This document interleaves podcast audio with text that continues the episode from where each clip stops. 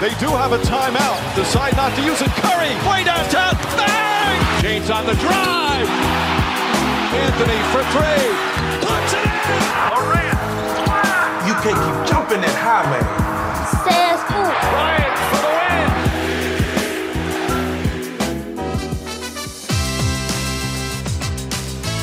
Jeudi soir, c'était la folie à Paris. La NBA a fait son retour dans la capitale avec une affiche vintage Détroit contre Chicago. Un match qui ne restera pas dans les mémoires, mais une soirée qui a tenu toutes ses promesses. On en parle dans le French Corner. Si la première chose que vous faites en vous levant le matin, c'est de mater les actions les plus spectaculaires de la nuit, Austin Rivers ne va pas être content. Pour le joueur des Wolves, les highlights sont en train de tuer le basket. On en discute dans le débat. Depuis quelques temps, on les voyait plus souvent à l'hosto que sur le parquet. Clay Thompson et Kawhi Leonard ont vécu des saisons galères. Mais tout ça, c'est du passé. En ce moment, Clay et Kawhi, ça régale. Sont-ils de retour à leur meilleur niveau Réponse dans le focus. Hype, épisode 14, saison 2. Toute la hype du basket américain est sur Sport en France, 14e émission de euh, cette saison. On va accueillir euh, plusieurs hommes pour parler basket et de l'événement de la NBA cette semaine. Et avec euh, Angelo Sakarakis qui est là pour commencer. Fallait dire avec un homme à Un la homme veste, bien, bien, bien habillé surtout. bien habillé.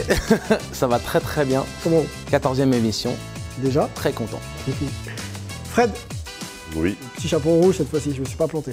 Non, non, ça va, c'est la bonne Change de Mais- couleur mais chaque je, crois, je crois que la- l'air ne passe pas dans, dans la veste de. Oui, c'est pour ça que j'ai bien chaud. T'as bien chaud Mm. Il est bien chaud donc. Comment va T'as été, euh, t'as été au match en plus toi. hein Oui, oui, euh, ben, j'ai vu Angelo qui était derrière moi, qui me dit Je suis derrière, je suis derrière. Je ne l'ai pas vu tout de suite. Et puis Non, parce qu'il avait le dos bloqué, aucun. oh, oh, tu vois, le, ah, Puis ça avait du mal. peut-être derrière Attends, tout en haut d'ailleurs. Non, non, j'étais derrière, mais vraiment ligne droite. hein. tu, tu sens qu'il a, il a un peu d'influence. Il a un peu d'influence. connecté, c'est ça Ouais. Bon, accueillons euh, notre américain du jour, Melvin Carsanti du côté de San Francisco. Comment vas-tu Melvin? Eh ben écoute, ça va très bien. Salut les gars. Je suis Salut pas d'accord. Euh, Ah, pardon. Non, c'est c'est trop tôt pour pas être d'accord avec le mec. Mais il n'y en a pas aujourd'hui, ça tombe bien. Bon, Melvin reste avec nous. On va euh, commencer avec toi et on va discuter bien sûr de l'événement euh, qui a eu lieu la semaine dernière du côté de, de l'accord Hotel Arena. Retour d'expérience dans le French Corner euh, de la NBA.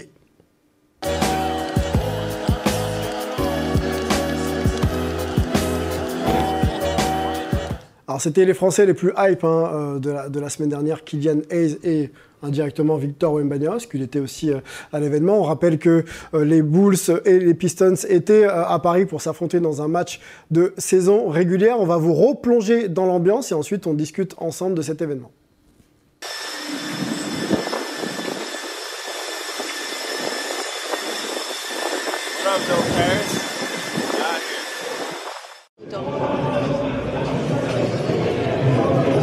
good run.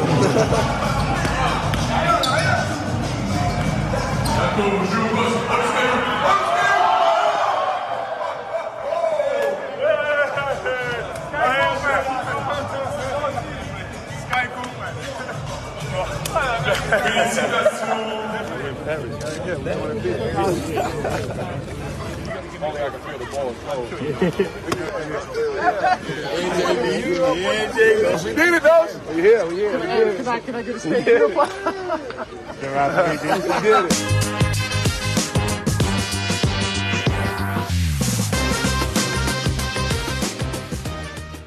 Alors voilà pour l'ambiance euh, aux abords hein, de l'événement. hein, il se passe toujours beaucoup de choses euh, avant, avant les matchs, euh, autour des entraînements, bien sûr, les conférences de presse, des visites aussi de, de la ville euh, de Paris. Euh, par contre, vous deux, messieurs, Angelo et Fred, vous étiez au match.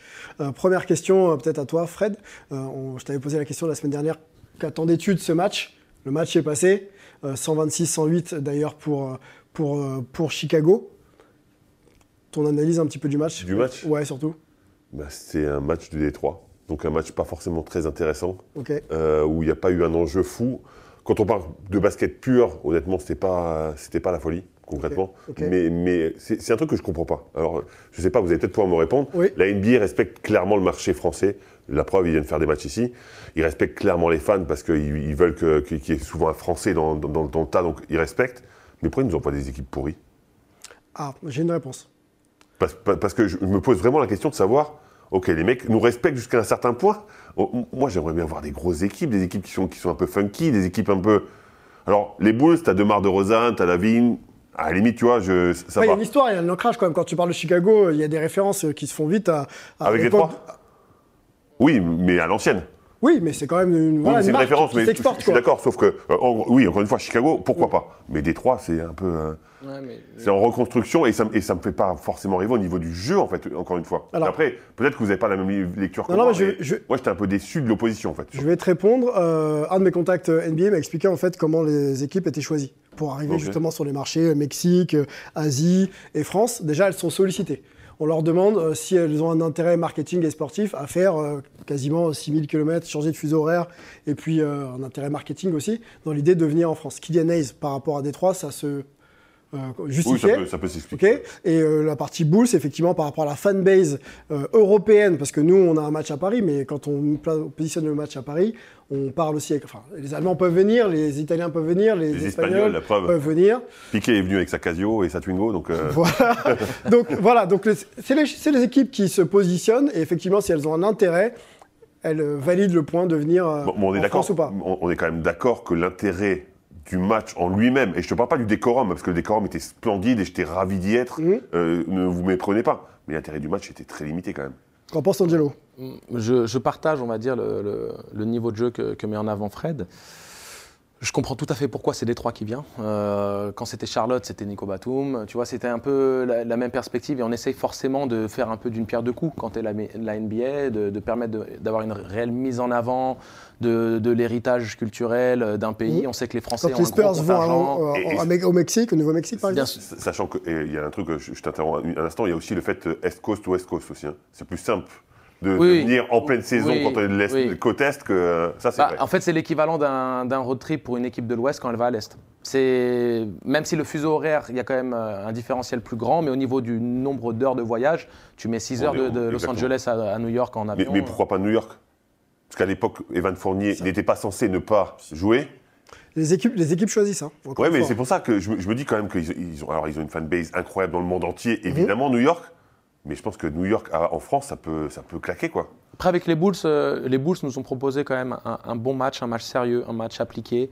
Euh, on, a, on a pu voir euh, le, le talent phénoménal de DeRozan, qui est pour moi et de loin le meilleur joueur mid-range, un mid-distance de toute la NBA. Il l'a démontré encore à Paris. Il y a des stats là qui vraiment- d'ailleurs du match. C'était vraiment impressionnant à voir. Sauf que au- jusqu'au dernier moment, on n'était pas sûr qu'il joue. hein.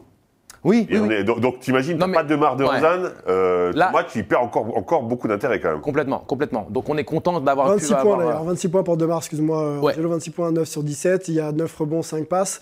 Euh, Puis sur de- peut-être les performeurs du match. Moi, c'est ça qui m'intéresse. Oui, c'est Lavine, c'est Lavine. C'est euh, c'est Lavine et, et DeRozan qui ont fait le match tout au, tout, tout au long. Mmh. Vucevic, qui a été Vucevic en bien début de match, ouais. en- en- pour deux choses. Parce que c'est un ambassadeur de la France, Bien qui sûr, parle parle tellement bien. bien, français et, et- Mm. et que c'est fantastique. Et qu'il aime Bouba. Et, et qu'en plus, il fait, il fait un double-double, et donc il fait quand même un match plutôt très correct, très sérieux. Quand Très bon Mais en ce moment. Les boules, les boules sont très propres. Et de toute Mm. façon, dans, dans la prédiction du match, hein, j'avais dit c'est une équipe qui veut se qualifier en playoff, c'est une équipe qui est encore dans la conversation. Donc à ce niveau-là, on avait une qualité sympathique. Mais c'est vrai que Détroit, euh, c'est quand même compliqué, quoi. même s'ils ont de la progression. Kylian Hayes était le régional de l'étape. A-t-il réussi son opération séduction? On l'a vu euh, euh, présent dans beaucoup de médias français, RMC, euh, il y a eu du canal aussi, Beansport forcément. Il a répondu aux questions justement sur son actualité, le fait qu'il aille beaucoup mieux maintenant cette saison, l'équipe de France également, il en a parlé. Restons sur le jeu d'abord avec Kylian. Est-ce qu'il a réussi son, son opération séduction? Ça, dépend Sur ce le que, ça dépend ce que tu attends du jeu. Si tu veux qu'il fasse un bon match, il n'a pas fait un bon match. Ok. Ça, serait un mensonge que de dire qu'il a fait un bon match et qu'il s'est montré par rapport à ça. Par contre, il, est- il a été présenté en premier, il y a eu un peu de hype autour de ça, le, le public a, a applaudi. A été chaleureux avec il, a, lui, il a été très chaleureux avec lui. Et, et juste pour. Alors peut-être que tu, tu m'interdis peut-être de le dire, c'est c'est peut-être un peu trop tôt, mais quand il parle de l'équipe de France, il marque des points aussi. Parce que la dernière fois qu'on avait connu Kylian Hayes, c'était un peu non, l'équipe de France, j'y vais pas. Il y a eu quelques soucis euh, sur lesquels on ne va pas revenir, mais il y a quand même eu des soucis avec l'équipe de France. Et que Kylian Hayes se déclare euh, candidat à aller en équipe de France, c'est hyper positif. Et par rapport à ça, moi, la sélection, je suis à deux doigts de m'acheter un maillot de Détroit. Et pourtant, Détroit, c'est pas, c'est pas mon équipe préférée. hein. Alors, on a, on a une déclaration, euh, justement, on la lit, ensuite, Angelo, je te, je te la- je te laisse reprendre. Déclaration de Kylian. Pour pou- oh, pardon. pouvoir représenter la France dans un événement pareil, surtout pouvoir ramener une médaille, c'est un rêve pour moi, gagner une médaille au jeu. Ce n'est pas quelque chose qu'on peut faire beaucoup de fois dans sa vie. Voilà la déclaration de Kylian. Donc il se positionne bien sûr à la Coupe du Monde là, cet été et les Jeux de Paris dans un an et demi. Oui, logique. Et puis de toute façon, c'est la continuité normale de, sa carrière. ce, qui, ce qui est intéressant, c'est que quand même, il a démontré une belle aptitude à, à libérer la gonfle sur demi-terrain. C'est ce que tu as vu toi quand tu. Ouais, ouais. C'est-à-dire que moi, ce qui m'a vraiment impressionné, alors il y a un truc qui m'a chagriné et un truc qui m'a impressionné. Le truc qui m'a impressionné, c'est sa capacité à enrouler les passes sur la lecture de pique. Quand il rentre dans les intervalles, il distribue la gonfle avec grande efficacité. Ce sont des passes laser millimétrées dans les mains pour les shooters qui sont dans des bonnes conditions. Mhm. Euh, les quelques pertes de balles qu'il a eues, c'est plus un peu, je pense, euh, l'accumulation. Il n'a pas eu sa routine habituelle. Il a enchaîné énormément, tu sais, d'actions médias et autres. Et je pense pas qu'il ait préparé son match comme il le fait d'habitude. Et la pression est un peu. Tu as, les mains qui sont un peu plus, qui pèsent un peu plus, qui c'est un peu plus compliqué d'être aussi précis que d'habitude. Mais c'est vrai qu'il a progressé. Mais c'est vrai qu'il a, pour, pour, moi, il a vraiment été séduisant dans cet aspect-là. Sur demi-terrain, j'ai beaucoup aimé. Ce que j'ai moins aimé, c'est que je trouvais qu'il mettait beaucoup de temps à lâcher la gonfle sur les situations de transition. Mhm. Je l'ai dit à Yann, d'ailleurs, son agent euh. Mhm. qui j'ai eu l'opportunité d'échanger un petit peu. Après, euh, j'ai eu un retour vis-à-vis de peut-être pourquoi on peut euh, éviter de lâcher trop, trop rapidement la gonfle pour peut-être euh, la donner à des mecs qui, eux, ne la rendront pas, très certainement. Donc, je, l'entends aussi. C'est son, rôle de gérer aussi hein, l'équipe. Donc, si, les mecs ne la rendent pas, c'est à lui de.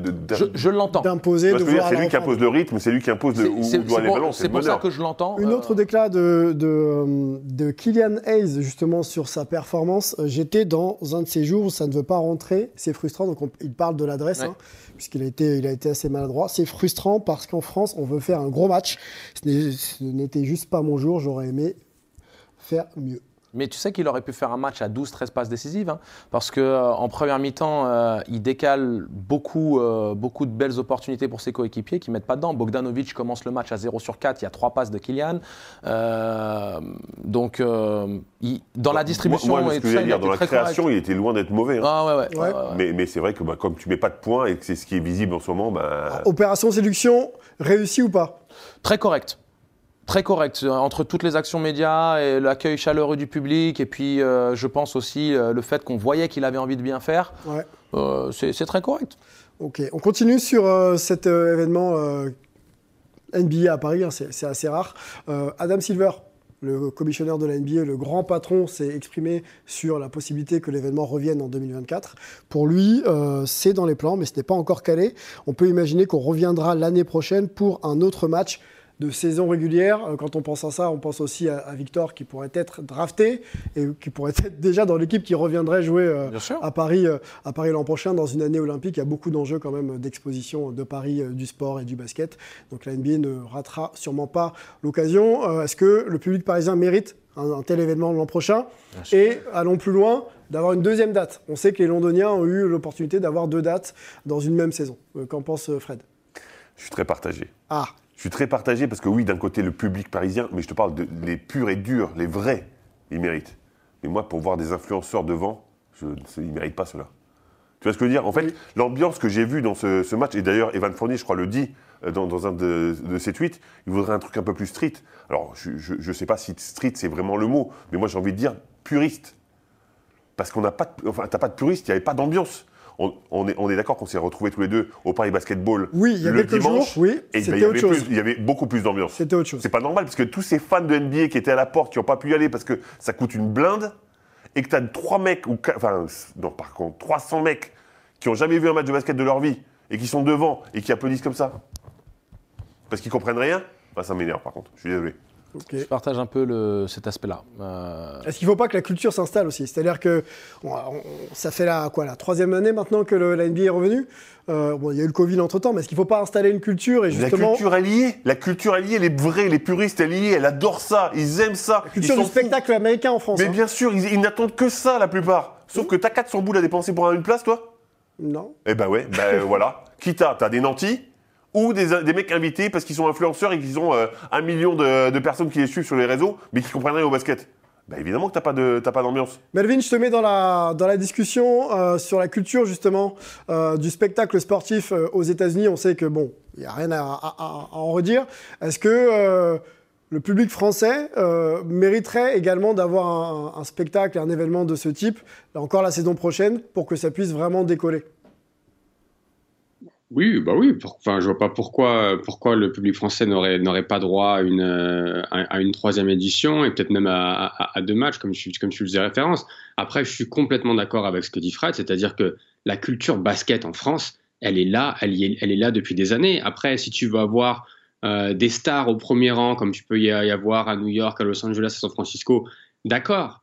Mais, mais par contre, il faut aussi donner la, la, la, place aux vrais fans de basket qui attendent, qui attendent des événements comme ça depuis, depuis des années. Non, mais je suis obligé de compléter ce que dit Melo. À New York, à LA, vous avez des stars au premier rang qui sont des vrais fans. C'est-à-dire ce ne sont pas juste des, des stars. Euh, en, fait, c'est the place to be. C'est-à-dire qu'en fait, les stars, ils sont allés parce que c'était the place to be, pas pour voir un match de basket. Non, mais et, effectivement, quand tu vas à New York, tu as les mecs, oui, c'est des stars autour. Mais c'est des, ils encouragent leur équipe, ils sont fans et ils aiment le basket. C'est des habitués, ça Fred. Rien à voir. non, mais moi, je suis chaud de ouf. Ouais, je sens que ça vous. Non, mais, non, mais en émoi. Hein. Non, mais, moi, Sylvain, ça me chauffe de ouf. Sylvain, ce sont des habitués. Les Jack Nicholson et consorts, les Spike Lee et consorts sont des mecs qui ont les season tickets, qui sont fans de, ces équipes depuis des générations. moi, je suis là pour traduire. Oui, mais on, avait bien compris. mais c'est ça que on, fera, on fera cette discussion qui est intéressante, qui, mérite vraiment un espace un petit peu plus grand. je voudrais qu'on s'arrête sur euh, l'autre Français hein, qui n'était pas sur le terrain, mais qui a eu quand même droit à sa standing ovation. Euh, c'est Victor Wembanyama, qui devrait être drafté euh, numéro 1, si tout va bien, euh, dans quelques mois, et donc traverser, traverser l'Atlantique. Victor Wembanyama a été cité par le grand Manitou, Adam Silver, de, de, la NBA. Je vous cite ce qu'il pense de, Victor Wembanyama. Je veux prendre des précautions avec ce jeune homme parce que tout espoir qu'il ait, il n'a jamais mis les pieds sur un parquet de NBA. Il n'a même pas encore été drafté et on lui colle déjà l'étiquette de grand joueur. Je le verrai quand je, quand, enfin, je le, je, le verrai je lui dirai d'y aller étape par étape, pardon, si, euh, si ce n'est pas cliché. Voilà. Ouais. Ben, honnêtement, c'est impressionnant déjà. C'est impressionnant qu'il ait quand même euh, il est dans déjà les, les propos, exactement. Il, est en famille, il est euh, englobé dans le truc. Mm. Alors c'est assez logique parce que c'est, mis à part blessure, et c'est vraiment je touche du bois pour lui et, et, pour le basket français en général, euh, qu'il va pas se baisser, mais, mais sinon c'est lui qui sera numéro 1 de la draft. Il cristallise tellement d'espérance pour tout le monde, pour nous les Français évidemment, mais même pour la NBA, parce que c'est un mutant et il propose quelque chose de différent. C'est-à-dire que c'est. je ne sais pas si on a le droit de dire ça, mais c'est en, XXL, c'est du Rudy Gobert en défense et c'est euh, du KD en attaque. En XXL en plus. En XXL, bah, c'est-à-dire en, format, c'est par rapport à son gabarit euh, physique, je veux dire. Et, et, donc tu dis, tu n'as jamais vu ça. Donc lui, il est en train de se dire, ma NBA, j'ai besoin de, mecs qui vont tirer la, charrette un petit peu. Mm. Et qui de mieux qu'un qu Wembanyama qui est hyper jeune en plus. N'oublie pas, quand, Jordan, quand Jordan termine, on parle de Grant Hill, Penny Hardaway, tous ces mecs-là comme étant les dignes héritiers sur lesquels on comptait pour pouvoir tirer la, NBA vers le haut. Mm. Derrière, tu as les Brand qui arrivent. Mais les Brand, il a 40 ans bientôt. Euh, euh, et, on cherche forcément. Comme il a 40 ans physiquement, mais dans son jeu, il en a 25. Il en a encore 25, ouais. Mais bon. Mais, on cherche le next Il, il est plus souvent blessé et tout ça. Et quoi qu'il arrive, on doit préparer l'avenir. Donc euh, Adam Silver, comme tous les, les, puristes et fanatiques de NBA cherchent cette, euh, et on, on parle toujours de l'image de la NBA. Et on cherche toujours un joueur qui soit l'image. Effectivement, on a eu LeBron James, mais, mais le prochain, c'est qui? Hmm. Alors, il y a Jamorant, bien sûr. Il y a Tatum. Mais, mais pourquoi pas Wembanyama? Je pense qu'il mise sur lui en les cas. On a vu un tweet euh, passer, euh, si on peut bien le remettre euh, en régie, c'est Magic Johnson qui s'exprimait sur, sur Victor Il s'est enflammé un petit peu, Magic Johnson. J'ai eu la chance de rencontrer et de discuter avec le meilleur joueur du monde.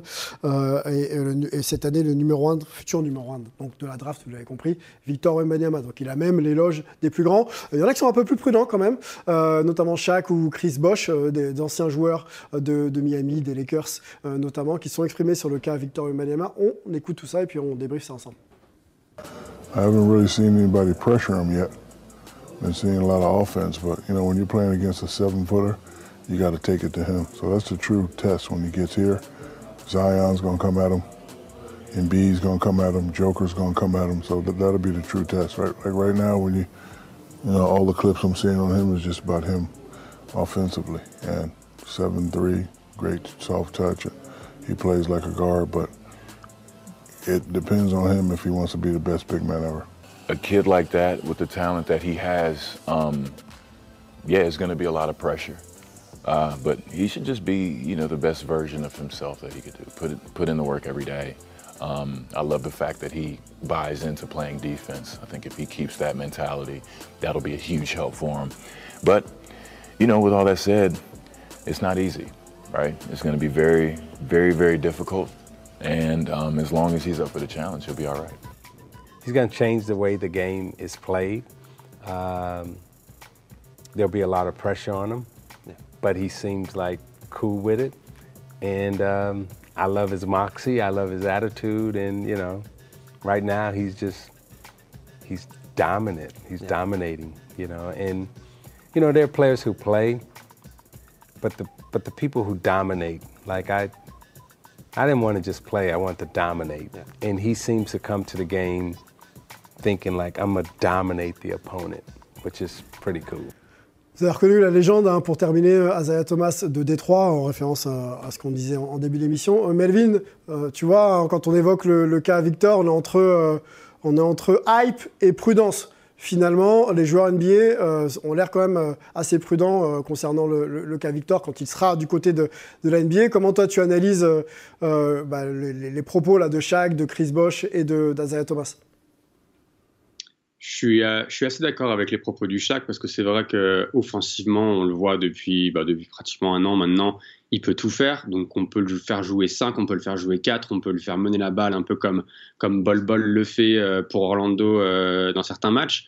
Après, par contre, c'est vrai que physiquement, il est encore frêle et que avec cette étiquette de, numéro 1 de la draft, de futur grande star NBA, tous les joueurs vont aller, vont aller le défier euh, et, vont, vont, vont vouloir voir ce qu'il vaut vraiment.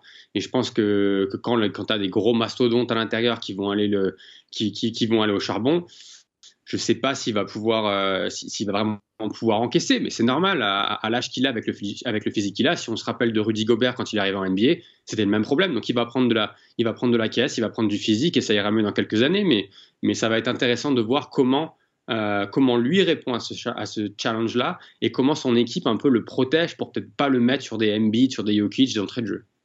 Un mot avec toi, Fred, le poste intérieur, tu connais. Euh, Victor, c'est plutôt un 4-5, mais il peut jouer 3, il peut même remonter la balle. Il fait tellement de choses sur un terrain qu'on ne sait plus où le positionner. Tu le vois comment, toi, évoluer comment NBA euh, dans quelques mois? Alors, moi, je vais écouter Vincent Collet, le sélectionneur de l'équipe de France, qui dit J'aimerais bien qu'il mette plus de points à l'intérieur et qu'il ne se contente pas de shooter à 3 points. Donc quand je, le, quand je vois ça, quand j'entends ça d'un professionnel comme, comme Vincent ouais. Collet, je me dis que je pense qu'il a raison. Okay. Euh, parce que concrètement, s'il était en poste 3, il serait en difficulté sur la défense. Parce que sur les déplacements latéraux, ce serait compliqué. Mmh. D'accord? Mmh. Moi, je le vois comme un 4-5, comme un AD un peu, mais, mais avec cette capacité euh, encore plus d'écarter, de pouvoir de faire ses moves un petit peu et, et finir près du cercle surtout. Parce que AD, il n'est jamais aussi bon que quand euh, il est près du cercle en fait. Il aura cette liberté comme il l'a un peu à, à, à, à Levallois Ou est-ce qu'il faut lui laisser vraiment être lui-même ou est-ce qu'il va être un peu il, il aura cette liberté. Il aura cette liberté parce que le jeu NBA s'y prête, parce que euh, le jeu est plus délié, plus large, que c'est euh, par, belle, par, de... par belle à l'attaque euh, okay. et qu'on on est dans cette dynamique aussi d'essayer de, de, maximiser le talent de la star. Donc vu qu'il va devenir potentiellement le franchise, peu importe où il sera drafté, mm -hmm. on va construire autour de lui la, la même échelle qu'on a construit autour de Dirk Nowitzki à Dallas, qu'on qu peut construire autour de KD, de LeBron.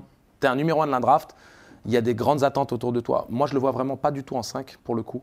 Même si, bien sûr, avec le jeu moderne où il n'y a plus de gros mastodontes. En fait, c'est pour ça. Ouais. Ah, je ne te parle pas d'un 5 dans les années 90. Hein. Oui, non, non, je te parle d'un 5 vraiment maintenant où, Ouais. où c'est un peu moins du post-up, c'est un peu moins. Mais même euh, maintenant, tu vois, parce que pour moi, je préfère avoir un, un 5 à côté de lui.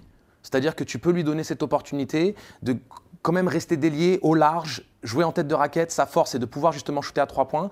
De là aussi faire la feinte, prendre les intervalles et sur les Quoi, mecs. quoi de mieux que d'attaquer un 5 dans ce cas de figure? S'il peut écarter le jeu, tu as un 5, donc qui logiquement sur les déplacements latéraux est moins fort. Mais t'as pas à défendre sur un En 5. fait- Parce que ça veut dire que derrière, tu dois être matché avec euh, Embiid, avec Jokic et tu peux te mettre dans les problèmes de faute. euh. Ce que je veux dire, sur, sur des cas précis comme ça, sur des gros pivots, tu peux en trouver un autre à côté pour défendre sur ça. Mais je veux dire, dans la majorité, c'est pour ça que j'ai dit 4-5. Ouais, ouais, non, non, mais. Mais, mais, mais c'est pour Je ça que moi, moi j'entends surtout offensivement en, poste 5 et défensivement en poste 4. Ouais, d'accord, ça me va. Moi, c'est comme ça que je vois. Ça me va. C'est un peu différent pour moi, mais je ne vais pas relancer Mais non, si, si. Ah non, ça nous fait plaisir, on veut On savoir. fera la semaine prochaine. Ok. Voilà, simplement. On va discuter culture euh, NBA euh, dans le débat de la semaine.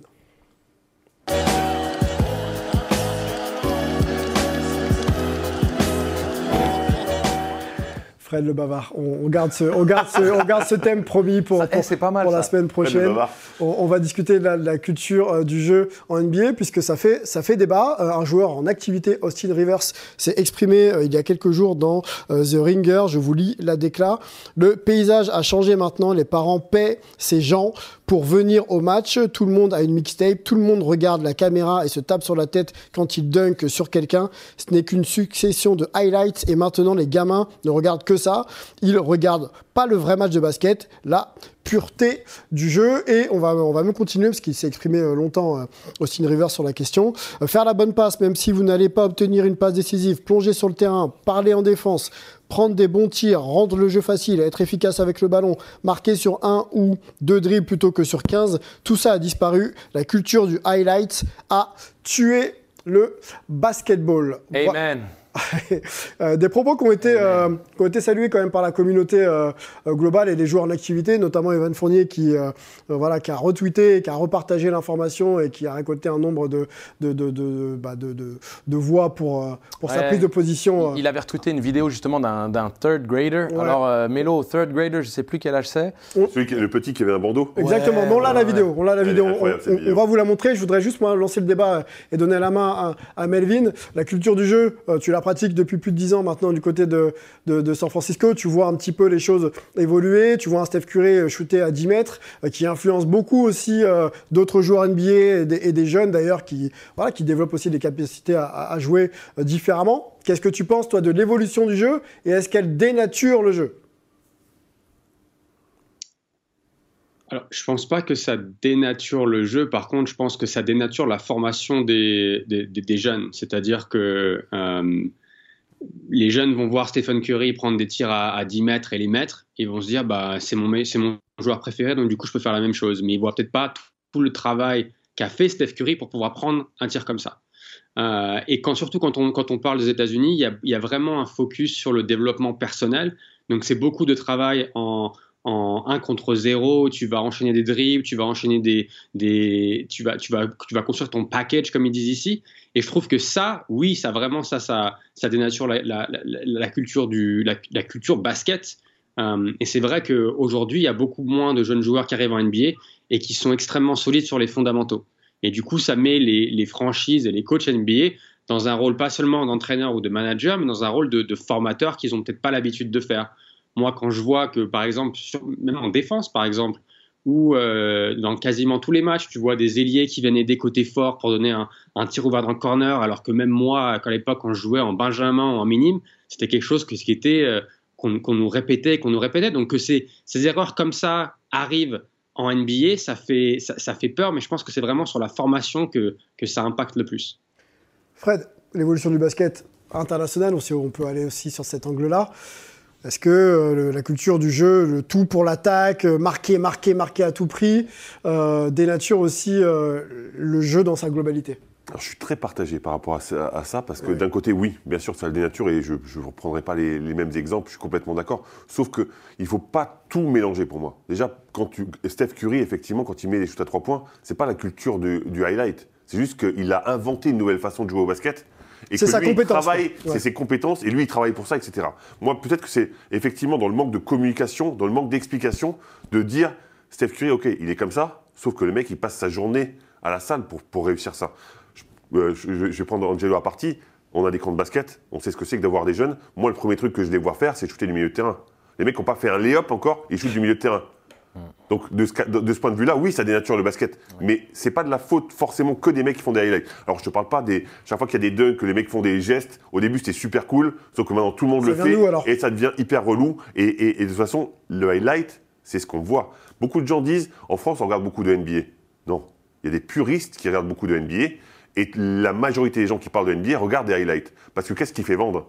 C'est le highlight. Bien sûr. Et, Bien et sûr. c'est et c'est sur ça qu'ils s'appuient. Donc c'est assez logique. Ce sur, Mais- quoi, ce sur quoi Austin Rivers met le doigt, en fait, c'est, euh, ça va au-delà. C'est-à-dire que je, je- je suis tout à fait d'accord avec Fred. C'est pas le fait que les highlights soient créés par les mecs talentueux qui sont des machines à highlights, mais ce sur quoi Austin Rivers met le doigt. Parce que je veux aussi mettre et rendre hommage, tu vois, à Georges Eddy et consorts, NBA Action, le magazine NBA qu'on a NBA regardé Action is fantastic. It's fantastic. Et c'était, c'était une boîte à highlights qui nous donnait envie Bien sûr. et qui nous inspirait à aller jouer. Ce sur quoi lui met le doigt, c'est le fait que désormais, avec les nouvelles technologies et surtout avec cette nouvelle culture, on a euh, sur Instagram des mecs qui s'inventent personal trainers, il y en a 30 000. Tu vas sur Instagram, tu as 30 000 mecs certifiés euh, personal Angelo- trainer avec zéro. C'est juste la vie, ça.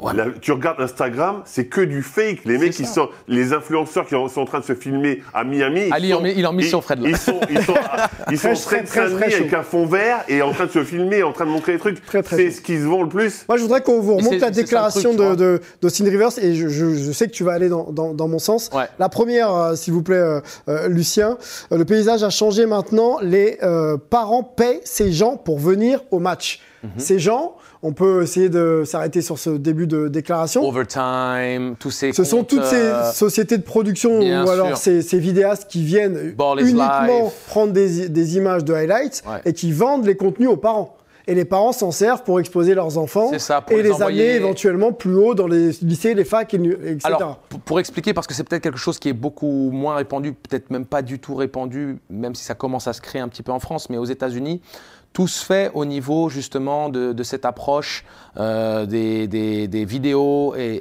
et Melvin pourra euh, appuyer mon point encore plus, mais euh, des vidéos pour que les coachs universitaires puissent avoir accès à une base de données visuelle qui puisse leur donner une opinion, parce que les États-Unis, c'est extrêmement grand comme territoire. ça va faire du stock. Voilà, tu fais monter ton stock, tu, euh, tu, tu donnes quelque chose. Avant, c'était simplement les, les statistiques. Et l'époque de Fred, les coachs, beaucoup de coachs recrutaient sur des coups de téléphone et simplement des statistiques euh, par match. Là, il y a des vidéos, mais le problème, c'est qu'on tombe dans un excès où. Euh, et de toute façon, les vrais coachs, eux, ne veulent pas regarder des highlights, ils veulent regarder des vrais matchs. Ils veulent regarder ton attitude sur le banc, ils veulent regarder ce que tu fais quand tu es en difficulté, ils veulent regarder comment tu, Tu peux défends. faire dire n'importe quoi des highlights. C'est ça, exactement. Et le problème, c'est qu'on se retrouve maintenant avec la génération Instagram, YouTube, où tu vas faire 30 000 highlights. Tu vas aussi avoir tous ces gamins, comme on l'a vu là, le third grader, qui va faire euh, des gestes genre euh, il flex sur un gamin qui fait même pas la moitié de sa taille parce qu'il est en surpoids et en surgabarit par rapport à son âge. Il va arrêter de grandir et tout va rentrer dans l'ordre. Moi, c'est mon joueur, il fait 50 000 pompes par jour. hein. Mais, c'est, c'est- mais, mais le problème, c'est qu'on les autorise. Et Fred, il dit un truc extrêmement important. On les autorise à se comporter de la sorte. C'est absolument exécrable parce qu'on permet à des gamins qui n'ont absolument rien compris de la vie à l'heure actuelle de penser que c'est OK. Oui, les gamins c'est c'est- c'est c'est pour ça que je te parle de- vois d'éducation. L'éducation, elle vient de la NBA qui doit expliquer pourquoi, mais des coachs surtout. Chaque coach, tu peux pas tolérer qu'un gamin de cet âge-là, il fasse ça. C'est pas normal. On va prendre le point de vue d'un d'un de nos insiders aux États-Unis, Emric Parker, euh, qui élève aussi euh, euh, son fils hein, dans des conditions Oui, euh, oui, justement euh, basket, euh, sociétale et, euh, et puis l'éducation bien sûr. Euh, il a aussi un avis sur la question, Emric, et ensuite euh, bah, on débriefe ça ensemble. Alors aujourd'hui, moi je pense plutôt que le débat il n'est pas sur euh, la culture du highlight en soi, puisque le highlight a toujours existé en NBA. C'était une façon de promouvoir le basket, qui est un sport flashy, le beau contre, la belle passe, le gros dunk. Bref, la culture du highlight, elle existe depuis les années 90. La NBA invente les top 10, euh, les cassettes NBA Action prennent le relais. Dans les années 2000, on a même la marque N1 qui va amener les highlights de la rue au grand public. Donc bref, cette culture du highlight, elle est nécessaire dans le basketball moderne.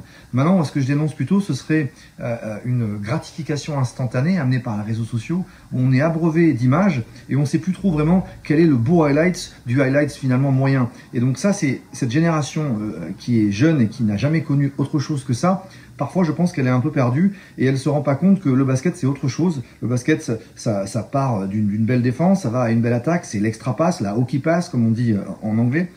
Donc voilà, c'est ça qu'on oublie aujourd'hui, et c'est cette, cette culture de, gratification instantanée qui nous demande d'avoir toujours le plus beau truc. Regardez, même la NBA, avec leur, leur top 5 euh, journalier, quand ils n'ont pas grand-chose à, à créer comme contenu, ils vont quand même essayer de chercher un highlight. Et donc c'est ça vraiment le problème actuel aujourd'hui. C'est pas le highlight en soi, c'est l'utilisation que l'on en fait. Le point de vue d'Emeric, hein, qui rejoint un peu aussi l'utilisation justement de- des, outils, les réseaux sociaux, etc.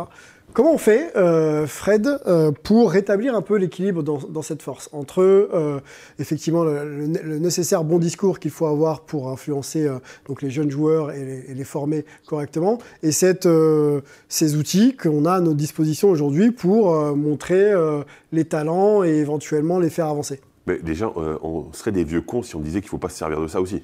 Parce que concrètement, ça fait avancer aussi le basket et il faut aussi se mettre dans la, la situation actuelle. La situation actuelle, tu ne peux pas vivre sans les réseaux sociaux. Donc ça, il faut l'accepter, il faut dire c'est comme ça et profiter parce qu'il y a quand même des, des highlights qui sont fantastiques à regarder et c'est plaisant.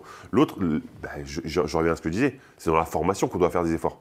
c'est que les coachs doivent expliquer, doivent faire comprendre que, ok, Steph Curry, il met des shoots de là-bas, mais toi, tu es, juste un petit blaireau, va faire des lay-ups.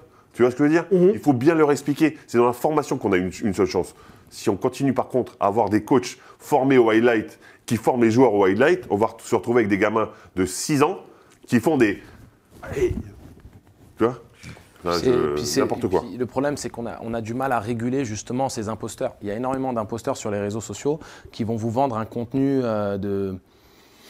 Mais ça supposé aussi, une recette de réussite, tu vois, une il recette. faut vivre avec. Non, mais je parce sais qu'il y a bien. des imp- Non, mais ce que je veux dire, Ça il y a, il y a des problème. Mais quelle réponse- dans la bouffe, quelle dans, réponse- la- dans le sport, dans Quelle dans réponse tout. pédagogique il faut apporter justement à cette, euh, à cette déferlante de- d'images sur les réseaux sociaux en fait? Et comment on peut opérer? La, la réponse pédagogique, c'est de démultiplier les actions pour, euh, pour former la jeunesse et former les, les encadrants. C'est Oui. parce que au-delà de la jeunesse qui a accès aux réseaux sociaux, il y a les encadrants qui les, qui les gèrent au quotidien dans leurs clubs respectifs. Et donc quand les encadrants prennent conscience de l'importance non seulement de les éduquer sur le terrain, mais de les éduquer en tant que jeune homme qui pratique un sport, parce qu'il y a un comportement à adapter quand on est un jeune sportif, et c'est pas simplement le fait d'être talentueux, c'est aussi de savoir honorer son talent avec un comportement qui soit adapté. Et ça, c'est quelque chose qui se perd. Très bien, Eh ben, on va finir là-dessus. T'as vu, t'es fier de nous, on s'est Oui, arrêté au bon c'est moment. Et il a il Vous il va m'avez- encore me vous gonfler m'avez à parler, même a surpris. même surpris. On va, on va rejoindre surtout Emeric puisque la chronique fraîche est de retour en 2023. Oh yeah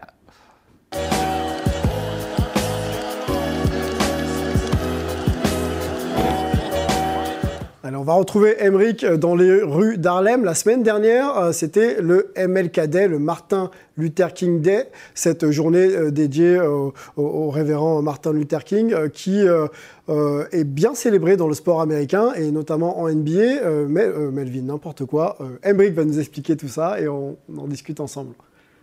Bienvenue dans la chronique fraîche. Cette semaine, aux États-Unis, on célèbre le Martin Luther King Day. Alors, j'aimerais revenir avec toi sur pourquoi il est aussi important, toujours aujourd'hui, de parler de Martin Luther King et quel est son héritage aux États-Unis. La chronique fraîche, c'est maintenant.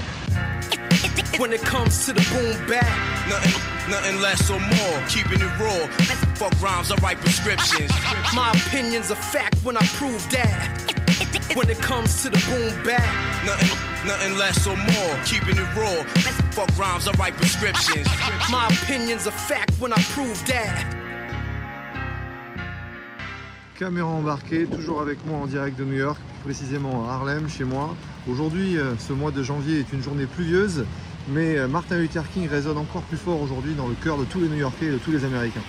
Martin Luther King né en janvier 1929 à Atlanta, en Georgie. Il est fils de pasteur et rapidement, après être sorti de la prestigieuse HBCU de Morehouse, eh il devient pasteur à son tour. Dans la famille King, on prêche le discours de Gandhi, un respect, un amour pour autrui, et on va, par la désobéissance civile, arriver à ses fins, à savoir se plaindre, faire des sittings et faire changer l'opinion publique comme cela.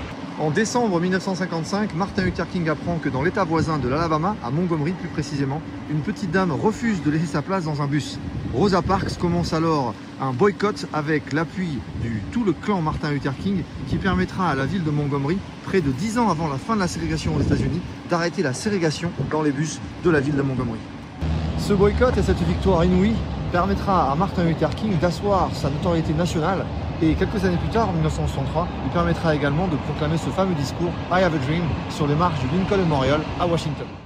Après 99 ans, les rues d'Harlem et de tous les grands quartiers noirs aux États-Unis voient enfin la fin de la ségrégation. Le discours de Martin Luther King à Have a Dream un an auparavant aura été vraiment le vecteur d'un changement que toute cette communauté afro-américaine attendait depuis tant d'années. 250 ans d'esclavage auront été suivis par 99 ans de ségrégation et c'est enfin la fin. La communauté afro-américaine, doit-on le rappeler, c'est une véritable minorité ici aux États-Unis. Seulement 13% de la population, toujours en 2023, est noire aux États-Unis. Et donc, avec cette ségrégation, avec cet esclavage pendant de longues années, il a été impossible pour la, la population noire américaine d'accéder à une richesse générationnelle. On appelle ça ici generational wealth et ça a permis d'empêcher surtout euh, l'accès à l'immobilier, l'accès à, à- à des- de la richesse. Et donc, cette richesse ne s'est pas transmise de génération en génération. En 1968, Martin Luther King se rend à Memphis pour aider les éboueurs noirs de la ville à avoir la même paye que les éboueurs blancs. On est quatre ans après la fin de la ségrégation et les inégalités perdurent dans une Amérique plus déchirée que jamais. Et un tireur blanc va assassiner Martin Luther King sur le parking du Lorraine Motel. C'est la fin du leader des droits civiques. Il a 40 ans. Le Martin Luther King Day devient un Federal Holiday, un jour férié national sous l'ère Reagan en 1980.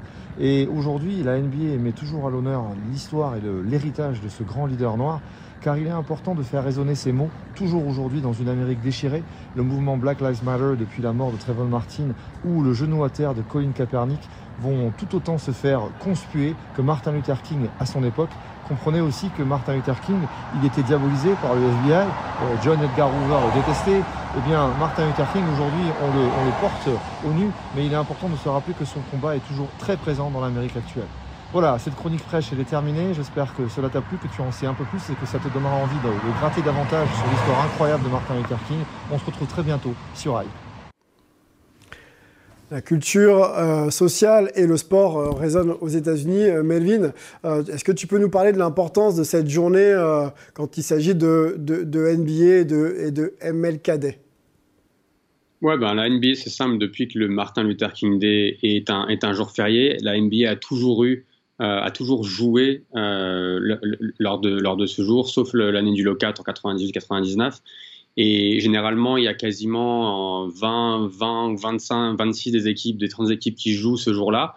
Et la NBA fait toujours bien les choses, c'est-à-dire que Atlanta, la ville où, a vécu Martin Luther King, et Memphis, la, ville où il a été, où il a été malheureusement assassiné, sont toujours euh, mises en avant lors de, cette journée-là. Généralement, les deux équipes reçoivent, il y a toujours des événements autour des matchs. Donc c'est vraiment quelque chose que la NBA, euh, qui tient cœur à la NBA euh, et à ses fans. On n'a pas de célébration de ce type, hein, nous, en Europe, hein, qu'on pourrait peut-être identifier comme euh, social et sport. hein. Je crois pas. hein. Non, Quand non, on parle de basket. hein. Déjà, par chance, on n'a pas eu de ségrégation. hein. déjà, déjà ça, ça, ça change beaucoup de choses. Ça aide, ça aide Ça- ça- effectivement ça aide un à, pas- à pas le euh, célébrer du coup. Ouais, voilà, c'est ça. Ça n'existe pas. Exactement. Forcément. Bon, on va remercier Émeric hein, pour son reportage toujours aussi fourni euh, en informations et en images. Et puis on va ouvrir le dernier, euh, la dernière chronique de notre émission, le focus de la semaine.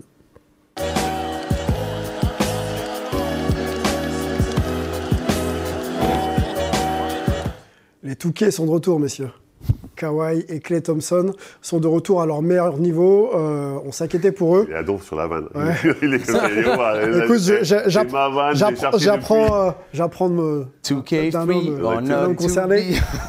en difficulté les deux en, en début de, en, début de, en début de saison, hein, pour cause de blessures longues et, et sérieuses. On se souvient du tendon d'Achille de Clay Thompson, re- rupture aussi des- des- du quadriceps, des problèmes de genoux pour euh, Kawhi Leonard, et puis voilà, une gestion un petit peu de son corps particulière. Ils ont commencé la saison euh, low, ils sont maintenant en plein badin. On va peut-être parler de Clay Thompson pour commencer avec toi, euh, Melvin. Plein badin. Oui, plein badin, oui, je reprends, badin. je reprends quelques badin, expressions. Eh ben, eh ben, je ne connaissais pas, j'ai appris. Plein badin. Melvin, Clay Thompson. du, euh, MLKD, Messieurs, messieurs, messieurs, finissons cette émission, s'il vous plaît. Euh, Clay Thompson, euh, tu le vois depuis des années. En difficulté, on peut le dire, hein, quand même, en début de saison, en tout cas euh, sur, une forme de réserve. Là, il est autour de 30 points de moyenne. On va voir les stats hein, qui s'affichent pour, pour Clay Thompson. Euh, en tout cas, sur le mois de janvier, c'est pas mal du tout. Comment tu vois un petit peu son implication et surtout, euh, comment tu le vois aussi être de mieux en mieux sur le terrain? Ouais, bah, comme, comme tu l'as comme tu l'as dit, il a, il a mal débuté la saison, mais faut le remettre dans un contexte, c'est-à-dire qu'il a quasiment pas participé au training camp parce que les Warriors ont, été, ont voulu prendre leurs précautions avec lui. On se rappelle qu'il a raté, il est revenu en janvier dernier, donc ça fait juste un an qu'il est revenu en NBA. Il avait raté les deux saisons d'avant euh, pour deux grosses blessures. Et donc, du coup, ils l'ont, un peu cajolé. Il revient doucement à la compétition. Il est monté en puissance, on le voit ici, chaque, euh, chaque mois. Mais par contre, il reste, c'est pas le Clay Thompson d'avant sa blessure. C'est-à-dire que si on, si on regarde, euh, si on regarde surtout ses pourcentages de tir, parce que Clay Thompson avant tout c'est, c'est un gros tireur, euh, il était à 47-48% avant sa blessure, maintenant il est à 42%. Si on regarde toutes ses saisons NBA, il a toujours été au-dessus des 40% à 3 points, sauf la saison dernière et sauf cette saison où il est juste de, dessous, il est à 38-39%. Donc il n'est pas encore à son meilleur niveau, mais il est beaucoup mieux qu'en début de saison. Physiquement et en défense, on, voit aussi qu'il a changé de, de profil. Avant, il pouvait défendre sur des Damian Lillard, sur des Kyrie Irving. Maintenant, il a beaucoup plus de mal à rester avec, ses, avec des petits joueurs qui sont très rapides. Mais par contre, on l'a vu contre Boston face à Jason Tatum, face à Jalen Brown, où il a réussi à, à, à, à les tenir. Donc, donc moi, je suis assez optimiste pour, euh, pour Clay et puis pour le, pour, le, pour le reste de sa saison avec les Warriors. 12 points en octobre, hein, 12.3, euh, et là il est euh, sur le mois de janvier qui n'est pas terminé à 27 points euh, de moyenne. Effectivement blessé toute la saison 2019, 2020, 2020, 2021 et retour le 9 janvier, donc il y a un peu plus d'un an maintenant. Donc pour la saison 2021-2022, c'est un shooter. Hein. C'est un shooter, Angelo. Tu as shooté un petit peu partout en Europe. Revenir de blessure comme ça, quand on est un shooter, finalement, ça, ça nous aide ou est-ce qu'on a quand même besoin un peu de son corps pour être performant? On a énormément besoin de son corps. Et je pense, peu vu importe. comme il est en train de se vendre, c'est fini, tu ne joues plus, Angelo. Tu te rappelles de dire que c'est difficile, etc. C'est bon, on a conscience que c'est a, difficile. on a énormément besoin de son corps. Ouais. On en a besoin pour faire les choses les plus basiques dans, dans notre quotidien. Comment Mais tu le trouves au niveau de son corps, justement? Est-ce que tu Mieux. le sens en, en Beaucoup canne mieux. En fait, moi, on, on en parlait un petit peu euh, en, en coulisses avec Mélo et avec toi hier. euh, C'était vraiment dans l'optique de le voir alterner un petit peu plus tel qu'il était auparavant. C'est-à-dire que c'est un joueur qui est capable de rentrer dans l'intervalle au milieu, d'aller dunker sur des grands athlètes. Euh, c'est un joueur longiligne, mais qui, euh, à l'université, on l'oublie on l'oublie très souvent, jouer à la main et surtout aller claquer des dunks dans le trafic euh, sans aucun problème. Et petit à petit, il s'est éloigné de ça, mais jusqu'au au point où c'était même plus concevable dans, dans- dans son esprit. On sent qu'il a envie de, maintenant de se rapprocher du cercle. Il, il drive ligne de fond, il va au panier, il alterne. Et euh, Melo, Melo l'a dit, en carrière, il est à 41,5 à 3 points. Là, sur les deux dernières saisons, il a les deux plus faibles pourcentages depuis son année rookie. Ouais. Donc on ne peut pas dire qu'il est de, de retour à son meilleur niveau. Par contre, il est de retour à un très très haut niveau. Et ça, c'est On vraiment en attendre intéressant. encore plus de lui. Est-ce qu'il peut donner plus? Il peut. ben, euh, après, après, il faut voir aussi si, si- si, euh, on, tu sais, on se réinvente aussi avec le temps. C'est-à-dire que si on est moins athlétique, on, on va laisser parler notre fondamentaux, nos fondamentaux, notre expérience et ces choses-là. Donc, euh, ce qu'il est en train de montrer sur le mois de janvier, c'est super encourageant pour les Warriors dans l'optique de la post-season. Niveau All-Star ou pas? En janvier, oui. Sur la saison, on peut pas. Ok, donc pas All-Star pour ça. Il démarre trop tard. Trop court. À, à être très fort, il, il a démarré trop tard, donc c'est logique. Il faut Ok. pas... Donc en janvier, oui, mais pour, la- pour la saison, tu peux pas. Très bien. Kawhi Leonard, on y va L'ancien des Spurs, euh, champion avec les Spurs et avec Toronto également, qui évolue du côté de- des Clippers maintenant, souvent blessé au genou. Euh, on ne le voyait pas en début, de, en début de saison hype être un joueur influent en attaque, et je me tourne vers euh, Fred Weiss. On avait un peu de doute là-dessus, mais apparemment, il est en train de remontrer des, voilà, des capacités à scorer et à, et à être impactant offensivement, si je peux terminer, pour son équipe. Et on va donc montrer, on va quelques... Le professeur, il, a, il est là. On va, on va montrer quelques chiffres, surtout pour, pour en attester. Euh, alors, si, euh, si, voilà, si ça s'affiche. Alors, qu'est-ce qu'on a là? Oui, on a, on a les stats. On a les stats, donc euh, en minutes et en points, en évaluation. On voit que c'est pas mal euh, du tout pour Kawhi Leonard. Surtout. hein. Et les pourcentages aussi, hein, 55,8% au tir et à 3 points, c'est- très bon sur les 7 derniers matchs. Bien sûr, en NBA, il a manqué 25 matchs euh, cette saison et donc les, les blessures, euh, lésions pardon, du ligament croisé antérieur pour Kawhi Leonard. Où est-ce qu'il en est ce joueur? Est-il de retour à son meilleur niveau, Monsieur Weiss? C'est hyper difficile de répondre à ça parce que Kawhi, il n'a pas de limite dans son niveau quand il est en forme. Et, et c'est pour ça que j'ai voulu t'interrompre un moment parce que concrètement, en termes de niveau de jeu, on n'a jamais eu de doute. C'est son état de santé qui nous a inquiétés. On sait que lui, s'il est en forme, il va être très performant, que c'est un cyborg, qu'il va faire les- le taf, etc. Sauf que physiquement, on se dit comment il va faire pour se remettre de cette blessure qui est compliquée, qui semble traîner depuis longtemps. Il est arrivé euh, bien, j'allais dire affûté, alors pas du tout, il est, il est arrivé hyper tanké. Ouais. Et, et donc tu t'es dit, il s'est bien renforcé, il a fait le taf. Sauf que bah, je pense qu'il était un peu lourd, tout simplement, parce que euh, concrètement, c'est pas, c'est pas ce, ce- ce type de, de morphotype, justement. Donc, euh, moi, moi, je, je suis plutôt fan de, de ce joueur. On a l'impression que sur son shoot, il est toujours un peu plat, mais il est un petit peu moins plat qu'avant. Euh, qu'a- qu'avant, euh, c'est-à-dire Oui. que cette période où c'était difficile, en tous les Ouais. Euh, donc moi j'ai l'impression qu'il revient à un très très bon niveau, comme les stats parlent d'elles-mêmes. hein, sur, les, sur les 7 derniers matchs, moi je suis à, je suis à 29 points moi, de moyenne sur, Ah, sur les stats, mais pardon. parce qu'il a un match où il a, où il a pas joué. Ouais. Mais je, je trouve quasiment comme d'habitude. Moi, comme pour Clay Thompson, ma question c'est défensivement. Est-ce qu'il est aussi fort défensivement qu'il était avant? Avant, il l'a expliqué, Melvin. Clay Thompson, tu, tu lui mettais n'importe quelle mobilette, il l'arrêtait. Maintenant, c'est un peu plus compliqué. Il s'est décalé un petit peu. Il défend toujours très bien, mais sur des mecs un peu moins rapides. Et je pense que Kawhi Leonard, c'est un peu ça aussi. Sur euh, cette régularité euh, à un très bon niveau, même s'il n'est il est pas au- à son meilleur niveau, il est quand même à un très bon niveau, on est bien d'accord? Il est pas loin de son meilleur niveau, Ok. du coup. Offensivement, Sur les en sept- tout cas. sur les Est-ce que vous- derniers matchs, Est-ce que il est vous au le voyez Ouais. Est-ce que vous le voyez justement être euh, capable de produire et de reproduire et de reproduire maintenant match après match? Question piège. Question Hein piège. Bah, déjà, déjà, il fait Parce pas les est, souvent back-to-back. il est souvent blessé. Déjà, il fait pas les back-to-back. Mm. Donc euh, avoir euh, ce niveau de c'est plus compliqué parce que bah, Bah, Est-ce qu'il vaut mieux pas le reposer eh bien, pour être performant ou alors le faire jouer et le voir non, non, tomber? évidemment, il faut mieux le, re- le reposer, mais il fait pas les back-to-back. Donc, euh, en termes de performance, ben, ça impacte moins parce sûr. que tu fais un match et tu fais pas le deux. Bien enfin, tu sûr, vois. bien sûr. Mais, mais oui, évidemment qu'il faut le reposer, il faut, faut travailler avec lui parce que tu auras besoin de lui quand ça sera, ça comptera vraiment en fait. Melvin, comment on gère le cas Kawhi? Est-ce que euh, en le voyant comme ça, on se dit bon, il faut le faire jouer et puis rester un petit peu, euh, euh, enfin, le mettre sur le terrain pour qu'il puisse lui rester productif, ou est-ce qu'il va falloir qu'il se gère pour arriver en forme au meilleur des moments de la saison, c'est-à-dire en playoff? Alors, je pense que Kawhi, comme pour les- leurs deux franchises sont vraiment à l'écoute des, joueurs et, bossent avec eux, comme le disait, le disait Fred, donc pour pas, pour pas justement tirer trop sur la corde.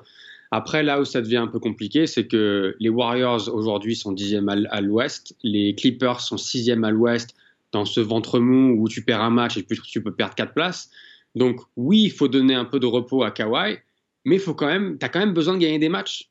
Et si tu te retrouves septième, huitième à devoir jouer le play-in, ça, va rajouter des matchs à l'intensité décuplée euh, avant d'entamer les playoffs. Donc, je, moi, je suis assez, je suis assez partagé. Euh, j'aimerais le voir sur le terrain parce que j'aimerais voir les Clippers un peu plus haut. Et après, l'autre question euh, que posait Angelo, c'est quand on va arriver en playoff et que les, les matchs vont compter, mais que ça va jouer beaucoup plus dur.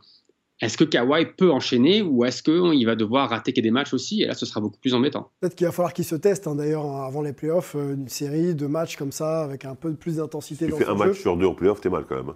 Hein. Bah, je pense que c'est pas suffisant, euh, vu la densité, comme l'a expliqué Ça peut euh, être- ça Melvin, peut être- de- ça peut être drôle, de, de la mais- conférence mais- Ouest. Pas drôle pour les Clippers, Pas je pour les. Clippers, non. Et pour le coach non plus. Pour finir, le mot de la fin, Kawhi, euh, comment on gère? Eh bien, Comment doit-il se gérer aussi? Je pense que de toute manière, ce qui est important, et ce qui a été, on va dire, euh, mis en avant avec les dernières années euh, avec Kawhi Leonard, c'est qu'il faut être à son écoute. Il faut être à son écoute, qu'il faut qu'il se sente euh, pris en considération, respecté, qu'il ne se sente pas euh, euh, sous pression de devoir faire quelque chose qui n'est pas pour son bien ou autre, parce que de toute manière, si après tu pars au clash avec lui en essayant de lui imposer un rythme qui ne lui convient pas, il ne le fera pas de toute manière. Donc c'est à lui de trouver ses propres réponses. Je pense que ni nous, ni qui que ce soit euh, qui n'est pas proche de son quotidien ne, ne pourront répondre à ça. Ouais, C'est impossible. Logique. Parce que, parce que Ka- mais si tu veux. C'est très personnel, quoi. Avec Kawhi plus qu'avec d'autres. Parce qu'avec d'autres joueurs, tu sais que ce sont des bons soldats. Avec Kawhi, il a vraiment mis en avant ces dernières années qu'il ne fera rien qui soit au détriment de sa santé. Donc euh, s'il ne se sent pas apte ou s'il il décide que c'est too much, il ne le fera pas. Voilà, bah, c'est sur cette, euh, cette note un peu euh, particulière qu'on va, terminer cette, cette émission. On va remercier euh, les équipes techniques en régie et Lucien, notre chef d'édition. On va remercier Melvin qui se lève très tôt pour assister et participer surtout à cette émission. Merci à Angelo, merci à Fred et merci, Merci. à toute la communauté Hype et à Sport en France. Et on se retrouve la semaine prochaine pour un nouveau numéro. Ciao